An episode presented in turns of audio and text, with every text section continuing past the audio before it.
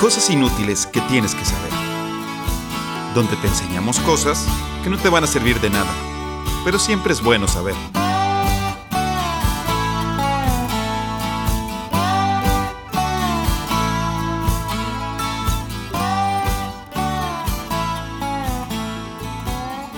Hola, ¿qué tal? Bienvenidos. Miércoles, cosas inútiles que tienes que saber. Estoy aquí con mis hermanos. Mauricio, ¿Qué tal, Fernando? Qué gusto estar con ustedes de nuevo. Otro miércoles de cosas inútiles que tienes que saber. Esperemos que sea miércoles. Así es. Esperamos que sea miércoles. Estoy casi seguro que le estamos echando ganas, gente, para que sea miércoles. Mario Alberto. ¿Qué tal a todos y todas? Buenas tardes, buenas noches, buenos días. Gracias por escucharnos un miércoles más. Como ya saben, ahora nos toca a mí y a Mauricio decir nuestro tema y Mario Alberto nos mm, contará algunos de los random facts que definitivamente no estaba buscando ahorita mientras estábamos viendo el juego de los gigantes contra los Packers. Claro que no los preparé, los preparé con mucha anticipación para ustedes. Claro, nomás nos dio chance de ver el partido hasta el final. No, no- Obviamente. Obviamente, muchas gracias. Ok, entonces, pues sin más, Mario Alberto, empezamos con tu primer random Ahí fact. les va. Sí, ahí les va. Pues se acabó el 2023 y ya tenemos las, el top 10 de las películas más googleadas del año. Ok. Así que arránquense. ¿Cuál es la? ¿Quieren irse de abajo para arriba o arriba para abajo? De la Ah, no puedes ir arránquense. tal- no puedes ir arránquense porque se puede considerar Sí, proselitismo. al proselitismo de, de los ciudadanos que se mueven. Qué huevo. Sí, Wisi no- la cara de Wisi de, la cara de Wisi de WTF, güey. Híjole, me, to- me tomó, me tomó, yo creo que como un minuto más de lo que me debió haber tomado saber de qué están hablando. Te vamos a justificar por el hecho de que no estás aquí y no lo ves todos los días. Bueno, ahora sí, vámonos. Ok, vámonos. De arriba para abajo, de abajo para arriba. ¿Cuál quieren? De ¿Quieren? abajo para arriba. Muy bien. La número 10 es Patán. No sé cuál es esa. Me imagino que es hindú. Mm, Hay dos hindús. Número 9, Creed 3. Ah, Ok. vi la Número 2, ocho. no vi la 1, pero bueno. Yo no sé cuáles son. Número 8, Gadar 2. Una vez más. Creed, Creed. Creed 3, Mabe, son las películas de el hijo del mejor amigo de Rocky. Ah, ya sé qué Ajá. saga es. Ok, Sí, es, mind. es el hijo de Apollo Creed. Sí, claro. Ah, no sé, la verdad, no. Me, me preocupa saber que voy a un Gadar 2 porque no vi el Gadar. O sea, los, los que nacimos, Me haría preocupar que no saber qué es Gadar. Los que nacimos en los Lo 90 pasé le estamos rápido. explicando al único que nació en los 80s. ¿Quién es Apollo Creed? De hecho. Pero las películas son de los 80 ¿no? Pues por eso, Las pero de tú Rocky. estarías más cerca de ver Rocky consciente que nosotros. Fíjate que hace, hace como unos 3, 4 meses intenté ver Rocky 1. No sé si soy yo, no sé, no sé qué pasó, pero no la aguanté mucho tiempo. Ah, Y lo es que sus diálogos son así, you know, Sí. you know what I mean, you know. Yo creo que Sí, sí, unas 357 mil veces, you know. you know. Bueno, No ok. sé si ahora es algo de los 80, yo creo. Número, número 7. Es, esta sí está chida. Everything, Everywhere, All at Once. Ah, ya, ya. Ah, ok. Es mucha, muy buena. ¿Este película. año? Qué interesante. Este año. Y para aquellas personas, creo que se llama eh, cualquier lugar al mismo tiempo, todo al mismo tiempo, algo así. No sé, alguna traducción así. Eh, se la recomiendo mucho, pero sí necesitan ir con open mind, porque Sí, Por sí, ejemplo- necesitan ir queriendo que les guste. sí. Eh, o sea, yo cuando, yo cuando la vi, a mí sí me gustó, pero yo entiendo cómo a alguien le puede no gustar. La verdad. O sea, sí entiendo cómo alguien podría decir de que qué flojera, no la aguanté más de 10 minutos. Sí, totalmente de acuerdo. Por ejemplo, a mi esposa no le gustó, dijo, ay, está bien rara, porque tienen dedos de salchicha.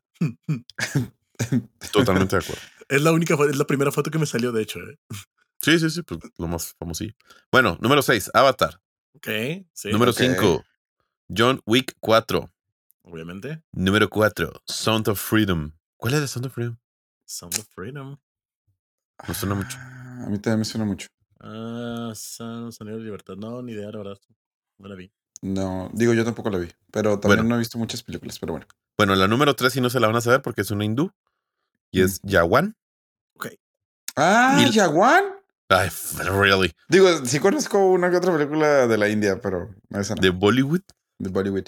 Por cierto, una de las mejores películas rankeadas eh, de la historia. Y si tienen que o quieren ver por lo menos una película india que valga la pena, Three Idiots, Tres Idiotas. No es la, no es la, no es la de, no es la mexicana, no es la del hijo de Derbez. Vean, eh, la mexicana del hijo de Derbez eh, está basada en la película india. Sí, no, no, es que existe una que se llama Tres Idiotas, que es un refrito. A la India llevan las de. las de Derbez. Fíjate. Qué Fíjate. inspiración. Y de hecho toma lugar en el Tec de Monterrey, la película de la No. mexicana, la mexicana. Pero Sí, la sí, original, obvio, la original sí está buena, ¿eh? La original sí véanla. Ok. Ok. Pero bueno. La número uno. La- Espérate, oye, ya- la número uno y número dos. uno- Número uno y número dos se lo tienen que Ah, ok. Sí, O sí, sea, sí. sí, no manches. Sí, es lo que te iba a decir. Sí, número sí, uno y número dos, pues sí. De este está, año. Las dos mejores películas de este año. Claro.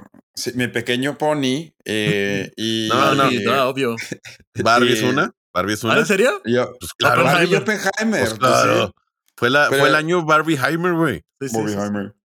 Tengo- le- les conté la anécdota de cuando fui a ver Oppenheimer. Ah, no. ¿No? No. Ok, les va. Pues ya saben que se estrenaron la misma semana. Sí. Ajá. Sí, ok. Entonces iba yo con la charola de con todo, porque Mayel y yo no vamos a ver la película, vamos a cenar. Entonces traía todo en, la- en las manos. Y luego llego con la señorita de los tickets y luego estaba bien lleno. Le dije, a ver, señorita, ¿cuál vengo a ver? ¿Barbie o Oppenheimer? Y luego se me cae y lo, ah, Oppenheimer. Ah, eso. Ay. Me Ah, sentí yo muy hubiera, ella hubiera dicho Barbie como siempre. Sí, también lo hubiera hecho Barbie a huevo. Sí, mire. Señora, ¿cuál? Ah, Barbie es por allá. Ok. me, me sentí muy bien. Pero bueno, bueno, ese fue mi random fact. Ok, ¿les parece si pasamos con mi tema? Dale. Ok, ah, probablemente algunos de ustedes sepan, pero puede que otros no, que tuve la oportunidad y la fortuna de vivir en la tercera ciudad más grande de España por un año. La ciudad de Valencia, la capital de la comunidad valenciana. Entre los años del 2012 y 2013 hice mi intercambio en la Universidad Politécnica de Valencia, entre las escuelas de Informatics y Telecomunicación. Lo que está bien gracioso es que mi carrera es, o sea, es literal informática y telecomunicación. Pero en las escuelas, e- esas son dos escuelas en la universidad a la que fui en Valencia. Y cuando ibas a las clases de telecomunicación, decían, de decían, bueno, y ya sabéis, cuando algo no funciona, ¿a quién le echamos la culpa? Y luego todos de que, al informático. Y cuando ibas a la escuela de Eso era un informática, chiste. ese era un chiste. Y cuando ibas a la escuela de informática decían, y pues, y pues nada, si nada funciona, ¿de quién es la culpa? Del del teleco. Entonces, yo me echaba la culpa a mí mismo. Espero-. A, a los del gimnasio que nos escuchan, espero que no se hayan caído ahí. con- De la lo- risa. sí, lo cómico. Pero bueno, ok. Entre muchas de las curiosidades de la ciudad de Valencia está que, así como otras ciudades de España, el castellano convive con otro idioma. En este caso, el idioma valenciano, que aunque es más hablado en los pueblos alrededor de la ciudad, eh, todavía existen muchas cosas como el metro. El metro hace los, los anuncios en, en valenciano. Los comunicados oficiales del ayuntamiento son en valenciano. De hecho, los emails que recibía la universidad venían primero en valenciano y luego en, en español, castellano. También muchos, bueno, no sé si muchos, pero algunos puede que reconozcan los edificios emblemáticos de la Ciudad de las Artes y las Ciencias a manos del arquitecto valenciano Santiago Calatrava. Si no han visto su trabajo, los invito a googlear. Los edificios son muy modernos. eh, se le llama, creo que postmodernismo o neomodernismo. No sé, no soy arquitecto, perdón. Son, pero son unos edificios muy famosos. De hecho, los usaron en una película de Disney llamada Tomorrowland. No sé si han visto la película. No solo es un Sí. festival de música en Bélgica al cual los tres hermanos siempre quisimos ir. También es una Mm. película. ¿Sabes qué se me hace bien triste? Paréntesis. ¿Qué? Que mis ganas son inversamente proporcional a mis años. O sea, Se ya hace ahorita bien. ya tus ganas son muy pocas. Se me hace, se me hace bien triste eso. O sea, es, que- como que sí es un factor de, de vejez, I guess. Sí, pues Sí, sí. ya no, no, no lo vas a aguantar igual, obviamente. A lo mejor sí iría, pero ya así como que mover cielo, mar y tierra para ir, ya no. Si de repente estoy sentado y me caen unos boletos gratis de Tomorrowland, pues sí voy. Pues sí. Pero bueno, perdón. Entonces, Tomorrowland es una qué? ¿Película? Es una película de Disney. Y la película toma, o sea, la, la película es como que en el futuro y la grabaron en Valencia por, por la forma en la que se ve esta, la ciudad de las artes y las ciencias. Que Mario Alberto estuvo ahí, de hecho. No sé si se acuerda, pero pues ahí estuvo. Claro. No tengo la menor idea. Hay veces que cuando más dice claro, no sé si. Ok, no tiene la menor idea. No, no tiene ¿Por qué nada yo no me acuerdo de esas cosas? No, no sé. Eh, no ya dado por vencido, sí que- Sí, no sé. ¿Sabes, ¿Sabes quién estaría un poquito molesta de que no te acuerdes? Tu esposa. Porque ella sí es arquitecta. Ay, ahorita le pregunto cuánto fue eso. No, mejor no le preguntes. Pues imagino que fui con ella, ¿no? Sí, pues sí, porque está en Valencia. Ah, es que también la esposa de Mabe estuvo en Valencia cuando yo estaba en Valencia. Y si le preguntas a ella, ella dice que Mabe fue a Valencia a visitarme. Y si me preguntas a mí, yo te digo que Mabe fue a Valencia a visitarla. Entonces llegamos a la conclusión de que Mabe solo fue a Valencia. Ah, ni los topo. güey, Yo no, ya siempre, yo siempre quisiera decir ni los topo. No, no te creas, mi amor. Ok, otras cosas por las que es conocida Valencia es por haber sido el lugar donde perdió la vida Rodrigo Díaz de Vivar, mejor conocido como el Cid Campeador. Y Ah, de- wow, sí.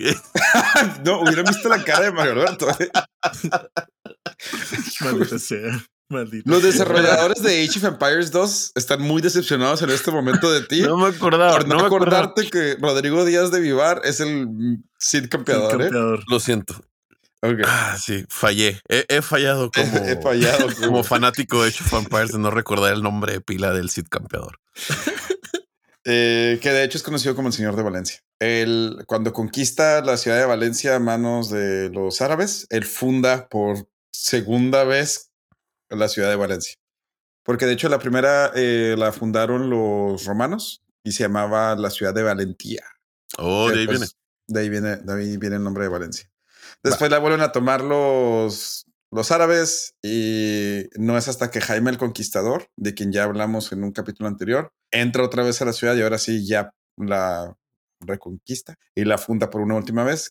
Porque de hecho cuando muere el Cid, su esposa. Jimena se queda ahí, y, pero cuando ya van a perder la ciudad contra los árabes, pues deciden hacerlo más lógico, quemarla. Ok. Entonces, cuando llegan los musulmanes, pues reconstruyen la ciudad y ya hasta que llega Jaime el Conquistador se funda ahora sí la ciudad que hoy en día conocemos como Valencia. ok. Pero bueno, yo sé que muchos de ustedes van a estar diciendo, bueno, ¿y esto qué? ¿Qué nosotros qué? ¿O qué? Mabe está No. nada, nada de preguntarme. No, Pero no. bueno, esto tiene que ver con Ya. que les quiero platicar de la festividad más importante en Valencia, la cual Ah. puede ser desconocida por muchos, pero hoy les voy a platicar de las fallas. O en Ah. valenciano, fallas. Así sí. ¿Cómo? Pues es lo mismo. No, es que en valenciano se escribe con E, pero la E en valenciano se pronuncia como entre una E y una A, entonces como fallas. No, no, no hablo muy bien valenciano. sabes que caíste en su juego por preguntarle, ¿verdad, madre? Sí, soy un imbécil. Me estoy lamentando a mí mismo. Es que tú no entiendes, no lo estoy escuchando. O sea, en mi mente está el. Eres un idiota. güey. Sí, Así sí, es. sí. Estas fiestas son un periodo de cinco días en el que la ciudad de Valencia se para por completo. En especial los últimos tres días, el 17, 18 y 19. Cuando digo que la, ciudad se para, me refiero a que en realidad toda la ciudad, las escuelas se toman los días libres, muchos trabajos les dan los días o por lo menos la mitad del día porque saben que la gente va a salir de fiesta en las noches, va a llegar tarde y se va a querer ir temprano. Entonces, la tercera ciudad más grande de toda España se para completamente durante estos tres días, aunque en realidad los festejos empiezan desde el 14 de marzo hasta el 19. Pero, ¿qué son las fallas? Como ya dije, del 14 al 19. En estos cinco días, la ciudad se tapiza de esculturas hechas de materiales combustibles, tales como cartón, madera, tela y poliestireno. Ese está bien interesante. Poliestireno. Es el más nuevo. De hecho, hubo una controversia muy grande entre los falleros cuando entró el poliestireno. Oye, pregunta.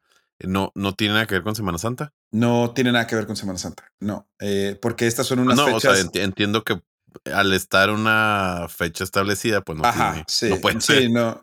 ¿Y Tien- coincide que pueda caer Semana Santa? Creo que. Ay, mi papá nos va a regañar por decir esto. Creo que sí podría.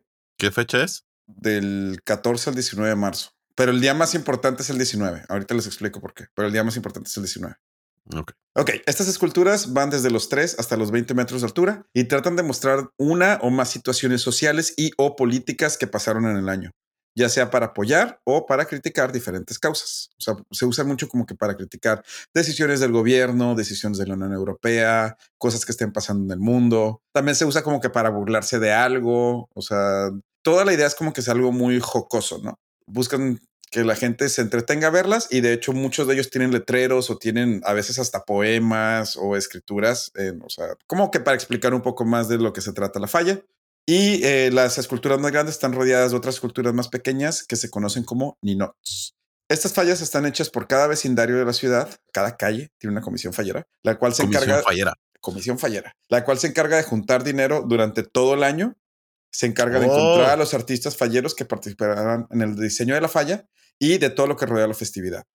Estos monumentos se ponen en las calles el- en la madrugada del 16 y el último día de las fiestas, el 19 de marzo, que se conoce como la crema, se prenden en fuego para consumirlas completamente. Solo una de todas las fallas de la ciudad se hace con dinero público, que es la falla del ayuntamiento, y se pone justo en el centro de la ciudad, enfrente del edificio del ayuntamiento. Todas las demás fallas eh, son de dinero privado, o sea, de dinero que juntan las comisiones falleras haciendo eventos al- alrededor del año. Como ya dije, la festividad empieza, eh, de hecho, unas semanas antes. El último domingo de febrero, eh, la fallera mayor, que es como que el comité que se encarga de organizar a todos los, los comités falleros, se reúne en las Torres de Serranos, que son unas torres eh, de, de la ciudad de Valencia, para convocar a todos los falleros de la ciudad a comenzar los festejos, así como a los valencianos a prepararse para las fiestas.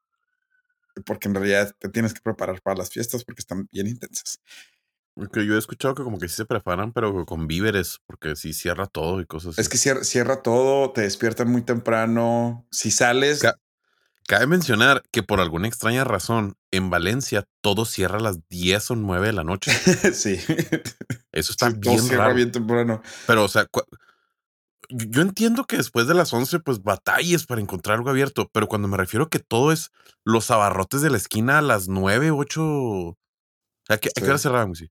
Sí, sí, sí. O sea, los abarrotes eran para las 8 o 9 ya no, ya nada abierto. Las cadenas más grandes a las 10.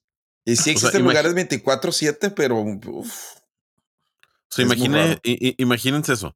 Usted de repente, no sé, se le antojaron unos hielos a las 11 ay, de la noche. pues, pues. Porque le duele algo. Quiere ponerse hielos en la pierna porque le duele la pierna. Y necesita unos hielos. Pues no hay nada abierto. Pero cuando no hay nada es no hay nada. No hay nada. Eso, y, pero esto es algo más como que de Europa, que los domingos está todo cerrado. Todo cerrado. O sea, ¿se te ocurre ir al súper el domingo? Buena suerte encontrando el súper. Pues fíjate que pues no, no, no, no, no tuve ese problema. Pero bueno, pues sí, mami, sí tuve el problema de que todo cerraba a las 11 porque a las 8 estamos de que tenemos que ir a comprar cosas y mami, pero podemos ir a comprar después. No. No, no, te confío en mí, tenemos que ir ya, pero no entiendo, güey. Sí. Y en ciudades como Madrid y Barcelona es un poco más común, pero ya a partir de Valencia para abajo ya no. Pero, o sea, estamos hablando, o sea, si estuviéramos hablando en términos de México, es como si les decimos que en el DF y en el Monterrey sí, pero en Guadalajara ya no. O sea, de Guadalajara para abajo ningún lugar tiene lugares abiertos después de las 10 de la noche. Bueno, algo muy raro acá en el norte, cuando vienen nuestros compañeros o primos del sur, para mí el sur es abajo de Zacatecas ¿eh? antes de que empiece. Sí, ay, para mí lo siento. Sí, lo siento. Acá en Chihuahua la dejan de vender alcohol después de las 10 Ajá. y los bares y antros cierran a las 2 de la mañana. Eso se le hace muy raro a la gente que no es de aquí. Sí. E- Y, yo tuve lo contrario, que cuando estaba en Valencia, que me decían, vamos a salir de fiesta. Y lo, ok, nos vemos todos a las 11 y yo, pero si queremos salir de fiesta. Entonces salimos a las 11, vamos a llegar al antro a las once y media, 12 y van a cerrar a las 2. Ah, ok. Sí. Pues sí. Bueno, después del comunicado, para decirle a toda la gente que se prepare, hay algunas fiestas, eh, cabalgatas, desfiles y cosas así en la ciudad, pero en realidad lo más importante, las fiestas, fiestas empiezan el día 14 de marzo. Cada mañana los falleros despiertan a los vecinos con petardos y los niños salen a la calle a tronar sus propios petardos. Estoy hablando de que como entre las 7 y 8 de la mañana empiezan a tronar cosas, ¿eh? O sea, Ok. muy, muy divertido. Así que dormir durante las fiestas es casi imposible.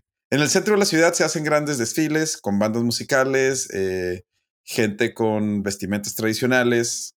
El, el más popular de los vestidos es el conocido como traje de fallera, que es la vestimenta tradicional de las mujeres. El de los hombres eh, no tiene nombre, pero el más común se le conoce como traje de Saragüel. Ok. Ok. Oye, no es peligroso, porque como que incendian todo. Eh, Hay pues, mucho fuego. Sí, hay Sí. mucho, yo sé que hay mucho fuego. Eh, pues por el momento todo ha estado muy bien. Ah, ok. Durante el- los días de fiesta la gente puede ver los monumentos en las calles, eh, la comisión fallera y otras personas cocinan grandes paellas. O sea, está bien padre porque caminas y te, lo te ofrecen comida y alcohol. Y tú no tienes que hacer nada.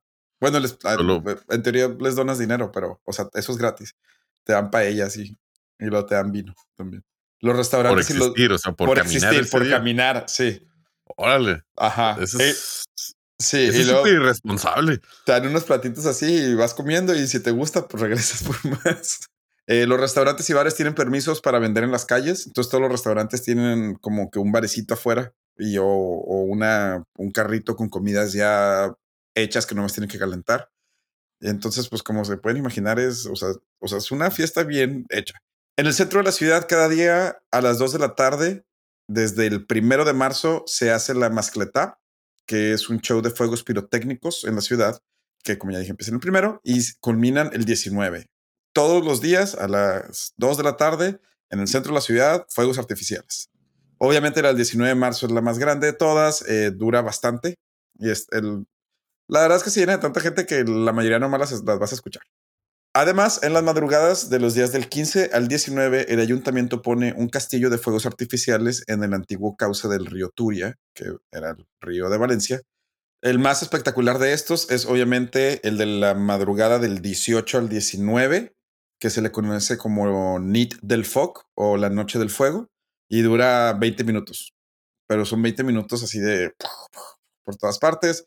Obviamente, cada noche después de esto hay música en vivo, gente tomando y pues fiesta por las calles. Y hablando de altas horas de la noche, lo normal es salir de fiesta cada día. Entonces, pues vas a regresar a tu casa un poquito tarde y a las 7, 8 de la mañana ya te van a estar despertando eh, con los petardos los vecinos. De hecho, la gente que no tiene días libres se queja demasiado de las fallas. Mucha gente prefiere irse e ir y venir, aunque muchas de las vialidades grandes están cerradas de lo molesto que es para los que no tienen los días libres. Em. Bueno, el último día antes de la crema, que es cuando se quema todo, se otorgan premios a las mejores fallas de la ciudad.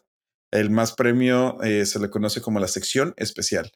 De hecho, cuando yo estuve allá, eh, conmigo, uno de mis, de mis amigos, compañeros de la universidad, ganó su falla, ganó el premio ese año.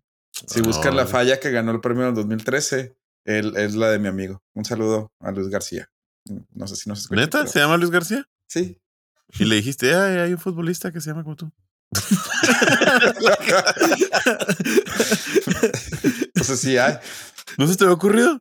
Pues, pues no, era mi amigo Luis. Éramos tocayos.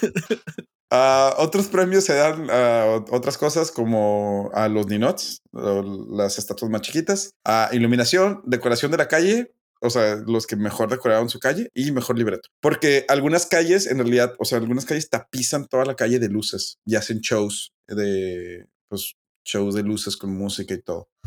Pero ahora sí, vamos a el último día que, como ya mencioné, se queman todas las fallas una por una. Aunque en realidad nomás tienes tiempo de ver como cinco o seis. Pero la verdad es que es un show, está bien padre porque pues ponen, po- ponen cosas que explotan. Por eso todos los materiales que se usan tienen que ser materiales combustibles. Hubo un tiempo que usaban como malla o hierro en, en las fallas y de hecho lo, lo prohibieron por lo tóxico que era el quemarlas. Ok. Y la verdad sí está bien chido.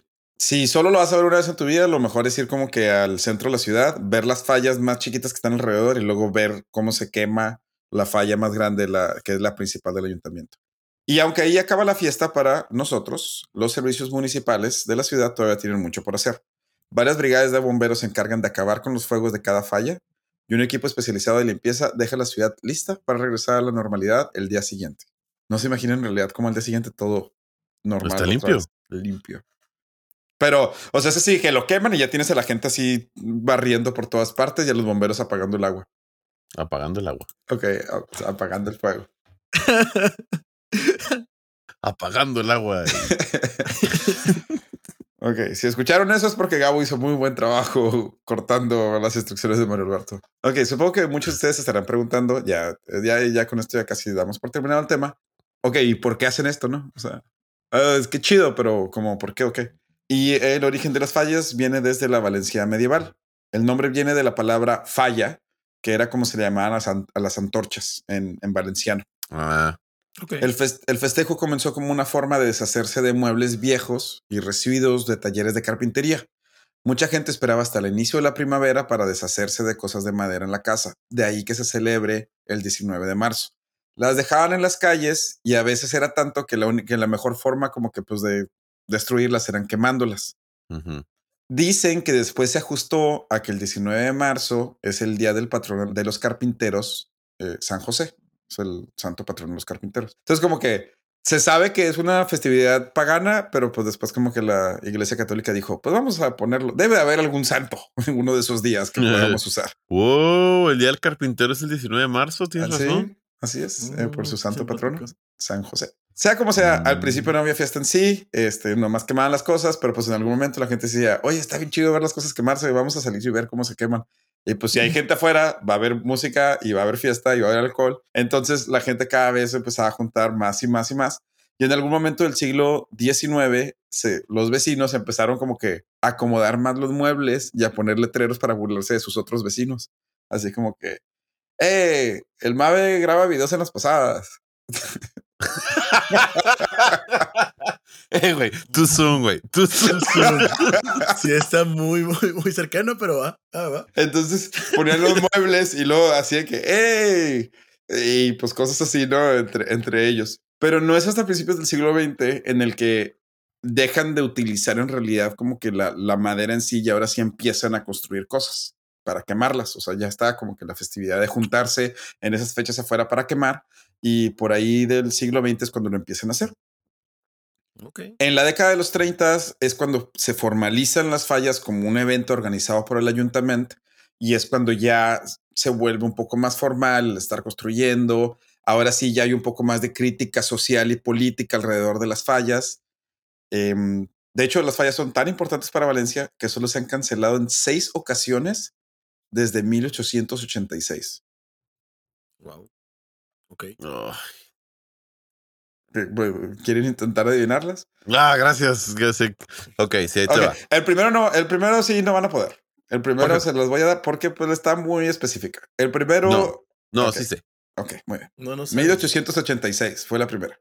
Ah, sí. eh, coincide con el segundo brote de la peste bubónica en el occidente de Europa. 1886. ¿Sí las tiene? random, ¿verdad? No, eh, lo dijo Randall. Esta fue en forma de protesta por el incremento de 5 a 60 pesetas como cuota para poder poner las fallas en las calles. Ah, era mi segunda opción. Ok, 1898. Esta sí ya va a ser como que, ah, pues sí. 1898. A ver, Espérate, espérate, espérate. espérate. Wow. Mm, 1898. Sí, es un 1, un 8, un 9 y un 8. Sí, sí, sí, conozco. Está googleando en este momento. ¿Qué pasó en 1898? Eh, no se vale googlear. Este. No lo sé. 1898. No, entonces yo no tengo ni Eh, idea de qué pasó. O sea, No, no tengo, no tengo ni idea. ¿No? Ok, 1898, la primera guerra entre Estados Unidos y España por Cuba. Bueno, no sé si la primera. No, pero- nunca lo había adivinado. sí, no, ni Pues la guerra. No, no. eh, porque según yo, la dos, segunda ¿verdad? es por Filipinas. Van dos. Ok, las siguientes tres son seguidas. De 1937 a 1939. Segunda Guerra Mundial. la Segunda Guerra Mundial. No, Una, dos, tres. no, no es por la Segunda Guerra Mundial. Ah, bueno, perdón, por la Guerra Civil. Así es, por cierta guerra Ah, civil que está sucediendo en el país y que de hecho es uno de los motivos por Es los cierto, cuales me vi mal, ¿eh? Sí, de hecho es uno de los motivos por los cuales casi no se habla valenciano en Valencia. Porque Eh. durante la... Porque de- cancelaron las fallas. no, porque después de la guerra civil, cuando ganó Franco, eh, obviamente Franco tenía pues ideas un poquito diferentes a, a- Y de ahí fue cuando se popularizó la frase, en casa donde hay piano no se habla valenciano. Como para decir que la gente de clase alta no, no, pues solo hablaba castellano. Mm. Y, y en Valencia permeó tanto que en la ciudad de Valencia todavía se ve el valenciano como una lengua del, del pueblo, de- o sea, de los, de los pueblitos alrededor. Órale. Pero bueno, vamos cinco. ¿Pueden adivinar cuándo fue la última que se canceló? Pues el, Pandemia. el COVID. Así es, el 2020. 2020. Porque pues unos pedidos. Ah, o sea, desde el 30. Desde el de eso que 39 dijiste, hasta el 2020 no se canceló nunca. Ni en la Primera Guerra Mundial. No, pues no Desde fue. 1939, después de... No, yo la- sé, la primera. Es que me estoy. En la o sea, Primera Guerra Mundial sé no que se la Primera canceló. Guerra Mundial no fue en el, fue el 37, ¿eh? antes de que empiece. Sí, sí, Sé que sí. fue de. Sí. No, no se sí, canceló. La última, o sea, entre, eh, entre la Segunda Guerra Mundial para atrás, nomás se canceló en 1898 durante la guerra entre Estados Unidos y España. Ah, qué simpático. Órale. Está bien. En el 2021 casi, casi se canceló. De hecho, el 2020 no se imaginan cómo empujaron a que no se cancelara, ¿eh? Porque No, esto no, fue, 2020, sí. pero es que, es que esto fue al principio, Ah, esto sí, fue a principio en marzo. De hecho, Entonces- debieron de haber cancelado mejor la del 21. Este, eh, eh, o sea, esto fue poquito antes de que España se volviera uno de los, de los países con más casos en Europa y en el Ujú. mundo. Pero la gente en realidad no quería, pero el gobierno, el gobierno tenía mucha presión por parte de la Unión Europea de cancelarlas y las empezaban a aplazar. No, pues a finales de marzo. No, pues en abril. En mayo fue cuando dijeron, ¿saben que No va a haber fallas. Y obviamente toda la gente, pues... Pero pues, yo creo que fue... por- Y las del 2021 casi se cancelan. De hecho, las del 2021 no se festejan en marzo, se festejan hasta septiembre del 2021. Ay, ay. Sí, pues sí, pero pues... Y es que si recuerdan, el 21 se puso feo otra vez al final. Por eso, por- ajá. Bueno, pues ya era como que... ya, Sí, pues la gente ya estaba muy harta. Sí, sí, sí. Estábamos muy hartos Ya de estar. Y de hecho el 2023 fue el mejor año en cuanto a, pues, a gente yendo a verlo, gente de fuera de Valencia yendo a- a festejar las fallas. Así que pues bueno, este es mi tema del el día de hoy, las fallas de Valencia. Me Muy tocó vivirlas en el 2013. La verdad sí están bien padres. Tenía 21 años, entonces también puede que mis estándares de que algo esté muy padre hay- hayan cambiado un poquito, pero me gustaría volver a vivirlas, la verdad. Muy divertidas. Muy bien. Nice. Así es. Eh, bueno, ¿les parece si hacemos una pausa y regresamos con un random fact y la historia de Mauricio? Vámonos.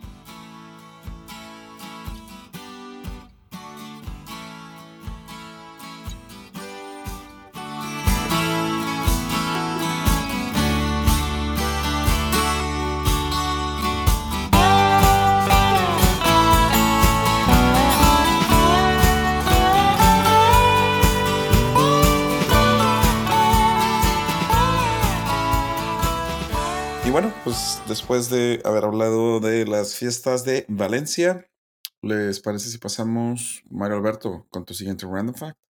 What? Claro, después de un tema tan importante como el tuyo. ¿Sabían que en el video de Baby One More Time Oh de God. Britney Spears. Oh, sí. Festividad medieval, Baby One More Time de Britney que Spears. existía un poco de. ¿Cómo se llama si te casas con un familiar? Yeah, pues, Mm, eh, ah, quieres decir incesto, pero Sí, Sí, es ah, pero pero ajá, no quiere decir es- incesto, pero no sé si es incesto. No, no es incesto. según yo, hay otro nombre para cuando es como que familia extendida. Bueno, Sí, pues sí, sí. pero pues. bueno, el vato con el que estaba enamorado Britney Spears era su primo. A la madre. Ok. En su la vida real, obvio, no en el video. en la vida real, o sea, la canción se la dedica a. No, no, o sea, invitó a su Ah, primo para el video de Baby One More Time. Ah, Ok. ok, ok. ¿El astronauta? No, esa es otra canción, güey. Ah, ok. Oops, I did it again. ¿Esa es la del astronauta? es la de astronauta, sí. Bueno, pero vámonos con la historia de Mauricio.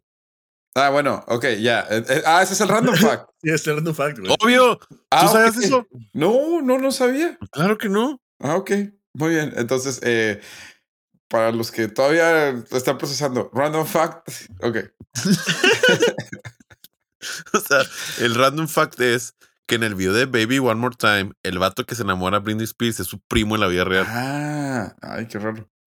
¿Qué parte no lo expliqué bien desde el principio? No, sí, no, sí Oye, lo sí lo entendí, bien. Yo sí lo No, entendí. sí. Yo sí lo entendí. Yo también. Mauricio, ¿nos podrías platicar de tu tema? Claro. Y pues en esta ocasión la verdad es que no traía mucho que inspiración. Pero ayer mientras veía una película de DC Comics, se me ocurrió platicarles sobre cierta cultura de guerreras que pues hasta la fecha no Uh. sabemos si es verdad o no. Uh, Y este tema que les quiero platicar es de las Amazonas. De hecho, no se acuerdan cuando platicamos la historia de Jason y los argonautas, que Mabe sigue de seguro le acaba de pensar otra vez en los gorgonitas. Este, estoy seguro que sí. Eh, Jason y los argonautas, en parte de su viaje, llegan a la isla de las Amazonas. Sí, de hecho, o sea, es de las primeras referencias eh, novelísticas que tenemos. Y bueno, Mi carro Sí. se llama Argo. Ah, ok. Es que el otro día me subí y lo dice, leí Argo y yo, ¿por qué se llamará Argo esta madre? Le dije, no, Por el barco. pues, El largo. el barco. Yo, Ajá. Yo, Mayela, Mayela, Mayela, Mayela, Mayela, y lo, mande, y lo, ¿sabes qué largo se llama? Y mañana que te dijo. Ah. bueno, ok. Ah, pues ya eres un argonauta. Oh, no es cierto esto, güey. No es Ah. cierto. No lo había pensado. Ya eres un argonauta. Y eres un argonauta. Ok, perdón, Mauricio. Perdón, Mauricio. Discúlpanos. Ahora sí Cuando puedes quieran. volver a empezar todo. Bueno, se decía que las amazonas poseían una combinación de ferocidad y, destreza, siendo tan habilidosas como fieras y tan peligrosas como hermosas. Aunque desde la antigüedad se cuestionaba su existencia, muchos las consideran simplemente como un mito. Mm. La leyenda de las Amazonas ha llegado a nuestros días transmitiendo la idea de una sociedad matriarcal compuesta exclusivamente por mujeres expertas en equitación y arco. La simple mención de las Amazonas hacía que los guerreros más valientes sintieran un temblor en sus piernas. Wow. Lo interesante de ser notar de aquí también es que la representación más conocida que tenemos en Occidente, de hecho, es de la cultura clásica griega. Y gran parte de esto sí es, no es broma, de la superhéroe Wonder Woman. O sea, es Ah, como que de las influencias Bueno, más sí, grandes que sí tenemos últimos. ajá, nosotros. sí, sí. Eh, influencias visuales, o sea, que la gente puede como que pensar luego, luego y verlo. Pues, Sí, o sea, si te hablo de, la, Amaz- de Amazonas, muy probablemente gran porcentaje de las personas que nos escuchan digan, ah, pues sí, como Wonder Woman. Como Galgado. A eso voy. Ajá, como Galgadot. El punto es que el mito de las Amazonas tiene presencia en diversas culturas eh, del Oriente Medio y Asia. Deberían de ver la la cara de cara de Mario Alberto. Mario entendió, entendió Wonder Woman, creo. Ah, yo no Creo. tengo la menor idea de qué están hablando. Creo que entendió Wonder ¿Por qué Woman. Amazonas y Wonder Woman? Ah, la madre. Ah, ok, Mabe, Wonder Woman se llama Diana. Diana, de hecho, es, o sea, como que el principal personaje de las Amazonas, que es su diosa, Tiene eh, cazadora. que es una cazadora. Y ellas, las Amazonas de Wonder Woman, son eso, Amazonas, Ah, bueno, es que como la historia griega. En, en- en las películas más recientes de Wonder Woman. eh, La cual no he visto ni una, by the way. bueno, pues eh, Diana es. ah, en resumidas cuentas, un barco llega a la isla de las Amazonas y ella se une a la tripulación del barco, y pero es una amazona. Ok, Es una amazona. Perdón, perdón, discúlpenme. No, no, no, ¿cómo sí, no, no. no. Nomás tu cara ¿No? fue muy divertida. Ojalá nos pudieran ver. Es que, es que Discul- Disculpa tu ignorancia. creí que me había perdido algo relevante. Respeto tu, tu opinión equivocada. No, tu, Un saludo a Tato. Ah, ayer lo vi, ayer lo vi, oye. Sí, ayer lo vi. Respeto tu opinión equivocada, amigo. Bueno, la difusión de estas historias, como les decía, realmente no es nada más la griega, sino que gran parte de Oriente Medio y Asia hablan también de este grupo de guerreras que tenían un sistema tipo matriarcado con el cual este, se les reconocía como guerreras fieras, ¿ok? Qué interesante. ¿no? O sea, que sea como que algo común en diferentes culturas. Es que de hecho, Mm, si lo ven, también te explican que se han descubierto numerosas tumbas de mujeres que parece ser que eran escitas, que era un, es un pueblo nómada que habitaba en Eurasia entre ah, pues sí. el, el 8 y el 2 antes de Cristo, ¿ok? Y se supone que estas mujeres fueron enterradas con sus armas y con sus armaduras y presentaban heridas de flecha, mostraban signos de arcamiento entre las piernas debido a la equitación que, que era una. Sí, una sí. actividad constante para ellas. Entonces, por eso estamos hablando de que en toda esta parte de Eurasia sí había un grupo de, de- de mujeres que, que eran guerreras. Porque, por lo porque menos las incluso las, las amazonas que conocemos nosotros en el mundo occidental son griegas y vienen de una isla griega cerca del Medio Oriente. O sea, Es correcto. Y de hecho vienen de la literatura de Homero que habla también de Temesquira. Durante mucho tiempo se creía que la palabra amazona se derivaba del término griego amazones, ¿ok? Que podría traducirse como sin pecho o con un solo pecho. Esa creencia es la que Ah. popularizó la idea de que las amazonas se Ah, amputaban se- los se amputaban pechos, los o- pechos, sí. o, un solo pecho derecho para facilitar el tiro con arco, ¿ok? Esto oh, es mentira. Ah, O ok. sea, esto es mentira 100%. Los expertos han descartado esa teoría y dicen que lo más Ah, ¿sí? probable ajá, es que, que el término de Amazona provenga del persa Ha-Mazan, que significa guerrero. Ah, Ah, órale. Ujú.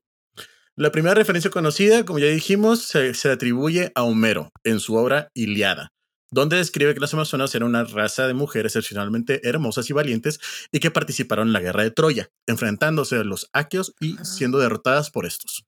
De hecho, Oh. está bien gacho porque varias de las historias que te cuento Homero de las amazonas, en todas pierden.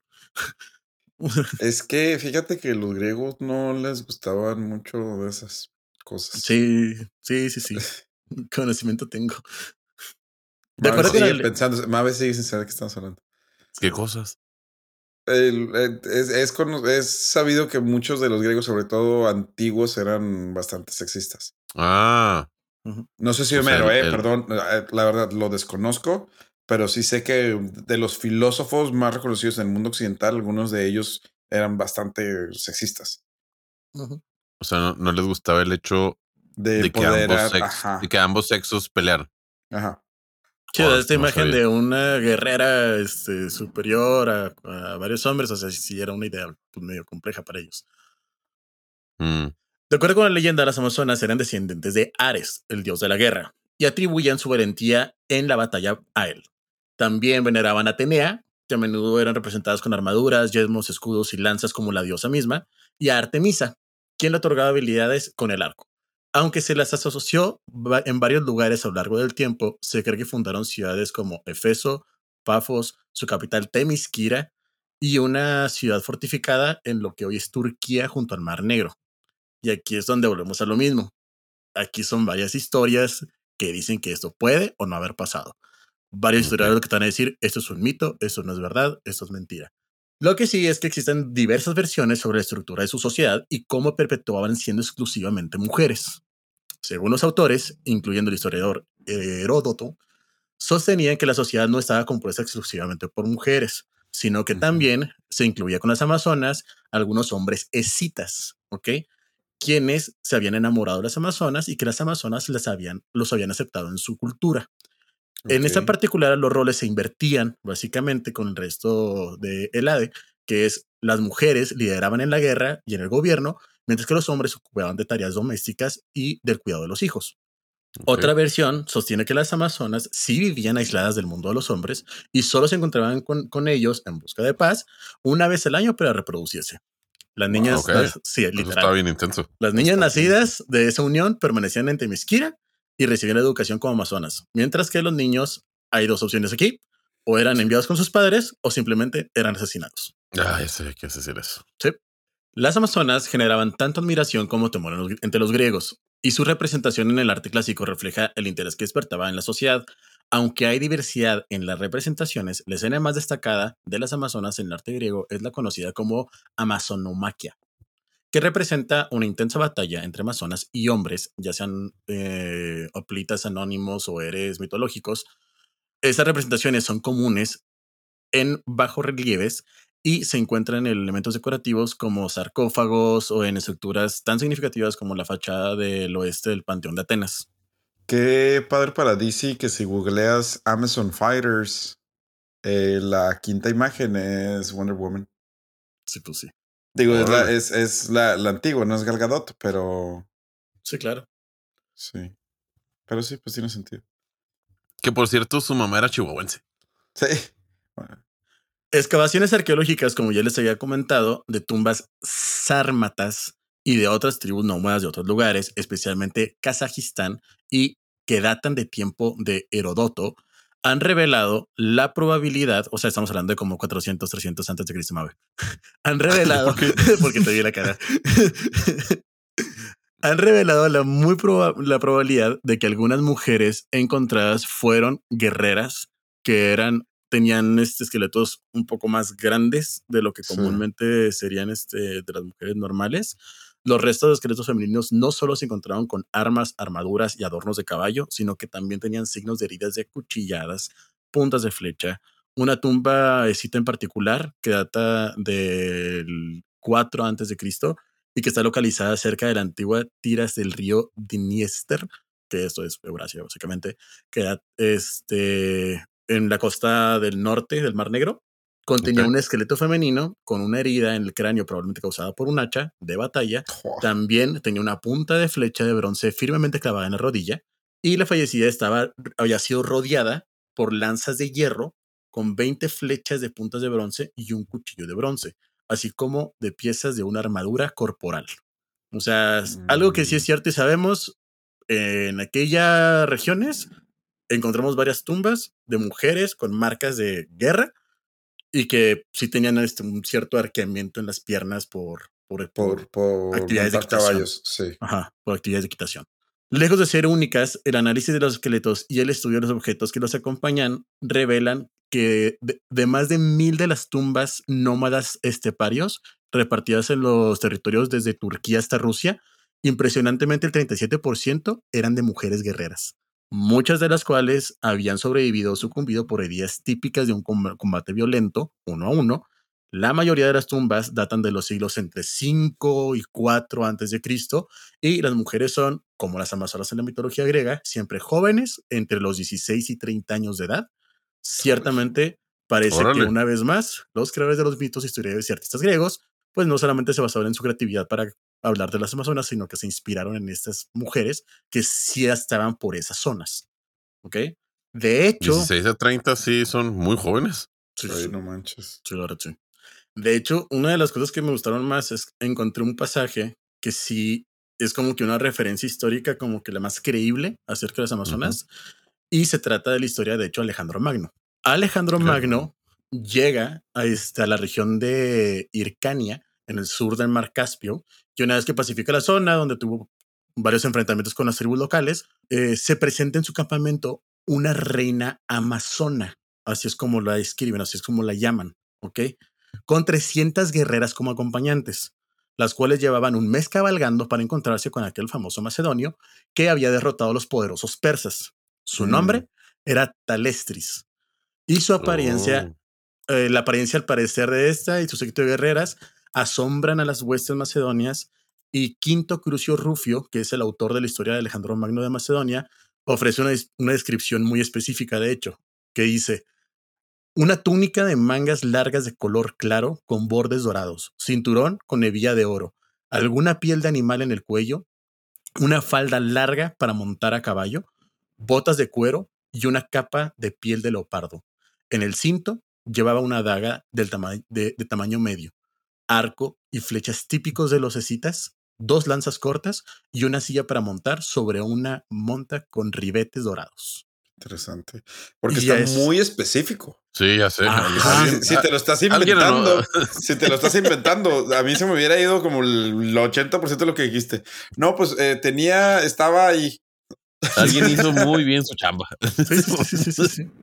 Al que le dijeron, oiga, vaya y anote eso, lo hizo muy bien. De hecho, estoy emocionado porque según el relato de Crucio, que sigue diciendo, dice que Talestris quedó un poco decepcionada por la altura de la- del aclamado Alejandro Magno, el cual tenemos constancia el día de hoy que medía alrededor de unos 60 metros. ¿Ok?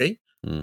Tampoco le pareció especialmente hermoso ni carismático, pero ella había recurrido ya llanuras, montañas, cruzado ríos, estepas, con un fin muy claro. Y pues digamos que no pierde mucho el tiempo la reina amazona, este, ya cuando este, le preguntó a Alejandro que, pues, que, que- pues, Alejandro le preguntó, oye, pues, ¿y tú qué o qué, a qué vienes o qué onda? Y pues ella le responde muy sinceramente que pretendía quedarse embarazada de él, ya que se consideraba una de las pocas mujeres dignas para darle un heredero. Y nomás. según recuerda Crucio, la reina le ofreció un pacto a Alejandro. Si nace varón, sería criado y formado como macedonio, pero, por el contrario, si nace mujer, esta sería, crecería en Oriente bajo la tutela de la propia Talestris. Eh, parece que Alejandro no lo pensó demasiado.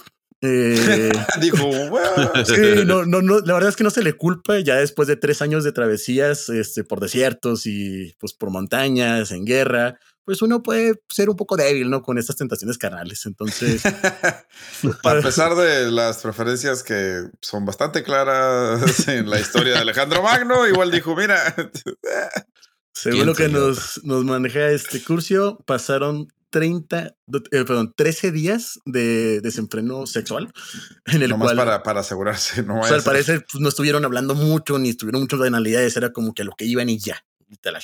Después de estos 13 días, Talestris decide marcharse, convencida de que había conseguido lo que buscaba, y la reina amazona y su séquito de guerreras fueron despedidas con honores del campamento griego.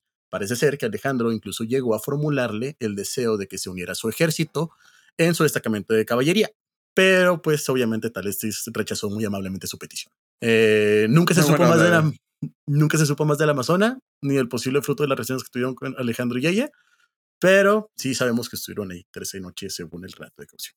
¿Te imaginas que alguien así, un chiprota random, de repente se haga un estudio de ADN y lo está relacionado con las Amazonas y con Alejandro Magno? Eh. Entonces, Oigan, ¿el Mar Negro sí es mar? Wow. eh, No tengo un mapa enfrente de mí. Eh, este sí es, Mar, sí. Sí. Mm. O sea, es de agua salada. Sí. Según yo sí. Porque no tiene Sí, salida sí. al mar. Ah, bueno, al océano. por no tiene salida al océano, entonces es, es, es un mar. Porque el- los ríos que llegan es de agua salada. Por eso era mi pregunta si, o sea, si era nomás el nombre. Pues sí, si bien no se trata de las Amazonas que lucharon contra el hijo de Zeus, Hércules y otros grandes héroes como Aquiles, pues sí tenemos una referencia por lo menos de que las Amazonas al parecer pudieron haber sí existido, o por lo menos este grupo de mujeres que cumplían con todas las especificaciones que hemos venido hablando en este tema. Entonces, ese es mi tema del día de hoy. Ah, Muy bien. Muy bien. Muy interesante. Sí, pues la verdad no sabía que sí. Que sí. Yo, la verdad, no he visto las películas. Creo que este No. capítulo lo voy a disfrutar más las personas que han visto las películas. No tiene Sí. nada que ver con las películas. Ah, ok. Yo me No, no, o sea, no hay. O sea, sí, claro que Wonder Woman es- viene del, de las Amazonas, pero el resto es nomás la historia de. Sí, definitivamente no tiene nada que ver, pero. Bueno, pero igual Mabe está seguro. No te creas. Sí, creo que alguien que haya visto las películas, pues sea como que. Ah. sí, Pero igual, sí, sí. es como sí, o sea, le pones cara a lo que estás pensando. Sí, si tienen la oportunidad, busquen los. eh, como que los relieves que existen de, de las Amazonas. Entonces, están muy interesantes. Muchos de ellos, sí es cierto, como dice Mauricio, son, están mostrando como que derrotas de las Amazonas. Pero pues al final de cuentas, aunque sea una derrota, alguien se tomó el tiempo de hacerlo, ¿no? Claro. Entonces, 100%. eso significa que es una batalla importante o es una victoria del hombre que la mató importante. Porque Sí, hay varios, o sea- hay muchos, hay muchos de hombres matándolas, pero ellas están armadas también. O sea, Sí, no, o sea, de hecho sí está votando porque lo, lo o sea, hay equiparaciones. Belfronte, que es un héroe griego, se supone que lo mandan a pelear contra la quimera, que pues era una tarea imposible, o sea, era muy complicada. Y después de eso, cuando regresa, le dicen, una ta- te vamos a encomendar una tarea casi igual de imposible. Ve y pelea contra las Amazonas.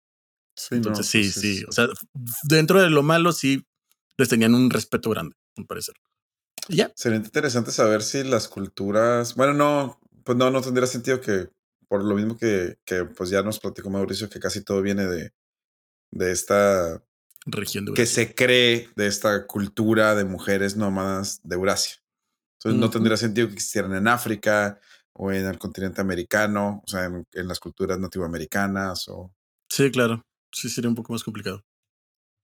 Muy bien. Bueno, pues les parece si damos una pausa y regresamos con el último random fact de Mario Alberto. Vamos. Vámonos.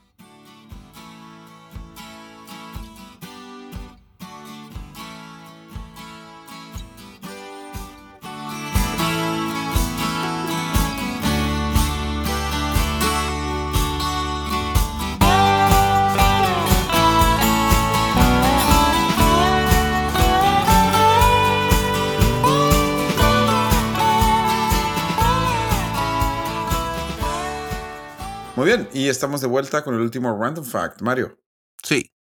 Ahí les va. no tengo ni idea de qué se va a tratar este random fact. ¿Sabían que. Lo dice mi sangre. Sí, exactamente. ¿Saben cuánto? Es que ahorita les pregunté a mis hermanos, fuera del aire, que si sabían que el- los humanos teníamos nada más cuatro tipos de sangre. Pero si lo, si lo googlean, no es nada más cuatro, o sea, vienen más. Sí. En el tipo de sangre no diferencian lo que es negativo y positivo. Ajá. Pero bueno, mi random fact era en realidad que los, eh, los caballos tienen ocho, las vacas tienen nueve tipos de sangre y nuestros perritos tienen trece tipos de sangre. No manches. Bueno, pero, pero me encontré algo bien chido. ¿Sabe- ¿Saben cuál es el tipo de sangre más raro en el planeta? Yo sé que hay uno, hay uno, no nos vayan a decir, hay un R no sé qué, eso no. ABRH negativo. Sí, pues, o sea, sabemos que esos son, No, pues no, no sé. Sé que O positivo y creo que A negativo son como que los más comunes en diferentes países. Entonces le tendría fallaste que un ser. poquito. Ah, ok. No, esos son los Sí, más comunes. Sí, ¿no? sí. O positivo es el más común y el otro es el A, pero A positivo. Ah, positivo, ok. Sí, por eso te dije, le fallaste un poquitito. El Ah, AB Los negativo es el más negativos raro, son, ¿no? más, son más raros, ¿no? Supongo. El AB negativo es, mira, ahí les va. El, el más común es el O positivo, con el 39% de la población. Y luego el A positivo con 30 y luego ya se desploma. ya Sí. todos son menos de 10%. Llegando al el más bajo es el AB negativo con el 1%. Pues de hecho lo simpático es, por ejemplo, que lo negativo se supone que, o sea, es muy preciada esa sangre porque le puede donar a cualquiera. Sí, yo la verdad no entiendo eso. Creo que en algún momento decidieron ya dejar de hacer eso. Ah, sí, Mm. ¿por qué? No sé. Ah, no, no, a ver, somos un ingeniero en sistemas. Un eh, abogado. Un, un abogado, un programador. O sea, no, no nos. Bueno, perdón. Yo soy el sistema, una vez ingeniero industrial de sistemas. Sí. No, no, no nos pregunten por sangres. este, la verdad. Lo que digamos ahorita es. Sí, Pero no, bueno, sí, sé que en algún momento eh, eso, ¿no? Lo de que puedes donar a todos estos tipos o puedes recibir de todos estos tipos. sí, sí, sí. Mm. Sí, está ahí medio rara la combinación. Pero bueno, ese es mi último random fact. Bueno, ¿y cuáles son los cuatro? A, B, O y AB. Sí. Ok, A, B, no es A, B, A, B y O, ok. pero con positivo y negativo, por eso dan 8. Ok. Muy bien. Aquí lo simpático es que los perros tienen 13. Sí, lo más, lo más, lo más es lo que- es que los perros tienen 13. Sí. Ese es el random fact antes de que empiecen con la. ¿Y usarán letras con lo de los perros? Ah, no creo. A, C, ¿Sabes está bien simpático? Los perros tienen una eh, temperatura corporal más grande que nosotros, más alta que nosotros. Más alta que nosotros, sí. Ok, bueno, pues qué bueno que nomás tenemos cuatro y no trece como los perritos. Los queremos mucho, perritos. perritos, pero Yes. qué complicado. Ah, bueno, pues antes, muchas gracias por escucharnos. Eh, antes de despedirnos, ¿algo que quieran decir, Manuel Alberto? No, no, muchas gracias. Nos vemos el próximo miércoles. Eh, yo creo que ya vamos a estar, si no es que Navidad, Año Nuevo, así que pues pásela muy bien. Eh, platícale a su familia que hay un podcast bien divertido Así es. con tres hermanos que dicen cosas, dos, tres chistosas. Y pues muy feliz Año Nuevo, muy feliz Navidad. Mauricio. Muchas gracias y nos vemos el próximo capítulo. Chau, chau. Así es, feliz Navidad a todos y nos vemos la próxima semana.